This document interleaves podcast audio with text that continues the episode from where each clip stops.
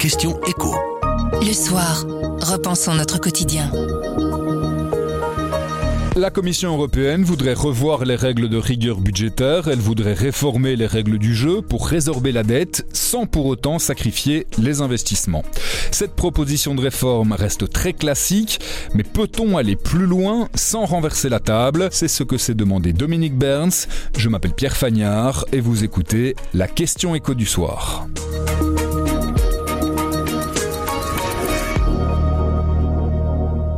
Bonjour Dominique. Bonjour Pierre. La semaine dernière, la Commission européenne a donc euh, proposé de réformer, de revoir les règles budgétaires européennes. Elle va trop loin, elle va pas assez loin, la Commission, dans cette proposition. La Commission est bien consciente qu'il faut. Les règles actuelles ne sont tout simplement pas applicables. Elles sont irréalistes, en particulier suite à la forte hausse des dettes publiques due au quoi qu'il en coûte face au Covid. La question est de savoir comment réformer ces règles et comment le faire en restant ou en ne restant pas dans l'esprit de Maastricht. C'est quoi l'esprit de Maastricht? L'esprit de Maastricht, c'est une conception de la gouvernance budgétaire et plus largement de la politique économique, sur laquelle, au fond, l'État doit équilibrer ses recettes et ses dépenses sur l'ensemble du cycle économique.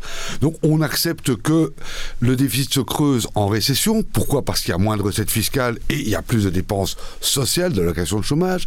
Mais en période de bonne conjoncture, l'État doit au contraire économiser, recréer des marges de manœuvre. Ah oui, si on accepte de payer de temps en temps, ça veut dire que à d'autres moments, il faut récupérer un peu d'argent. Oui, parce que l'on suppose, et ça qui est important, on suppose que la gestion du cycle macroéconomique, le pilotage de la conjoncture doit revenir en priorité à la Banque centrale, qui peut le faire, suppose-t-on, en modulant ses taux d'intérêt directeurs.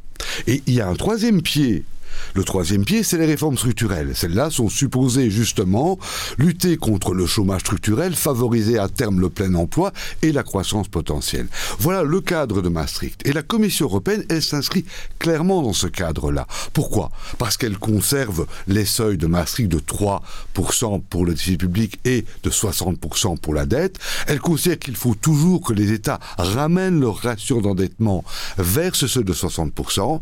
Bien sûr, la nouveauté, et c'est vrai que c'est une nouveauté importante, c'est que la Commission estime que la convergence vers ce niveau de 60% doit se faire de manière plus progressive et adaptée à la situation des pays. Ça veut dire que la Commission reste dans les clous de l'esprit de Maastricht, mais qu'elle, à l'intérieur de ce système-là, elle joue un petit peu sur les différents facteurs pour essayer de faire changer les choses. Exactement. Elle est complètement dans l'esprit de Maastricht. C'est d'ailleurs pour ça, à mon avis, qu'elle n'a pas retenu la fameuse règle d'or des finances publiques, même dans une version verte. La règle d'or des finances publiques, elle dit quoi? Elle dit l'État peut s'endetter pour investir, peut avoir une dette égale au montant des investissements publics. Mais ça n'est pas compatible avec Maastricht. Pourquoi? Parce que Maastricht fixe déjà une limite qui est déterminée par l'interaction entre le seuil de 3% et le seuil de 60%. On ne peut pas, à côté de cette limite, en inventer une autre, elle serait de trop. Donc voilà pourquoi, à mon avis, la Commission n'a pas retenu la règle d'or. Donc la proposition de la Commission pourrait n'être finalement qu'en trompe-l'œil, parce qu'en pratique, elle pourrait ne pas changer grand-chose à la situation des pays, en particulier les plus endettés, comme l'Italie, mais aussi la France ou la Belgique. Ça veut dire que c'est quoi la bonne marche à suivre pour la Commission? D'en déterminer une plutôt que l'autre? Écoutez, il faut peut-être se poser une question a priori un petit peu révolutionnaire, mais est-ce qu'il ne faudrait pas renverser la table Cesser d'invoquer l'esprit de Maastricht? Au fond, tous les économistes ne sont pas d'accord pour dire que l'État, comme un simple ménage, doit équilibrer ses comptes. Pour un certain nombre d'économistes, l'État doit intervenir dans l'économie de manière beaucoup plus massive. Dans cette perspective, c'est lui qui pilote, c'est l'État qui pilote la conjoncture, l'État doit être peut-être amené à dépenser quand et à s'endetter quand les agents privés ne le veulent pas.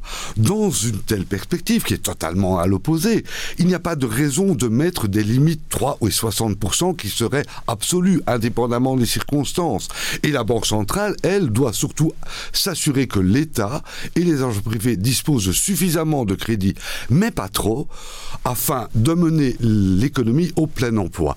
Nous avons donc deux modèles de gouvernance, deux modèles généraux de politique économique. Alors la question, lequel choisir? Eh bien, je pense que avant de le décider, il faut se dire quel est l'enjeu auquel nous faisons face. Quel est l'objectif final? Quel est l'objectif? Et surtout, quel est l'enjeu majeur auquel nous faisons face? La transition écologique. Or, la transition écologique, elle va se caractériser par deux choses. Un besoin énorme d'investissement, public et privé, et d'autre part, une gestion du cycle économique beaucoup plus complexe. Pourquoi? Parce que nous aurons à la fois ce choc positif de demande, cette hausse des investissements qui va doper la conjoncture, mais simultanément nous aurons forcément plus d'inflation demain. Pourquoi? Mais parce qu'on va taxer de plus en plus fort le carbone.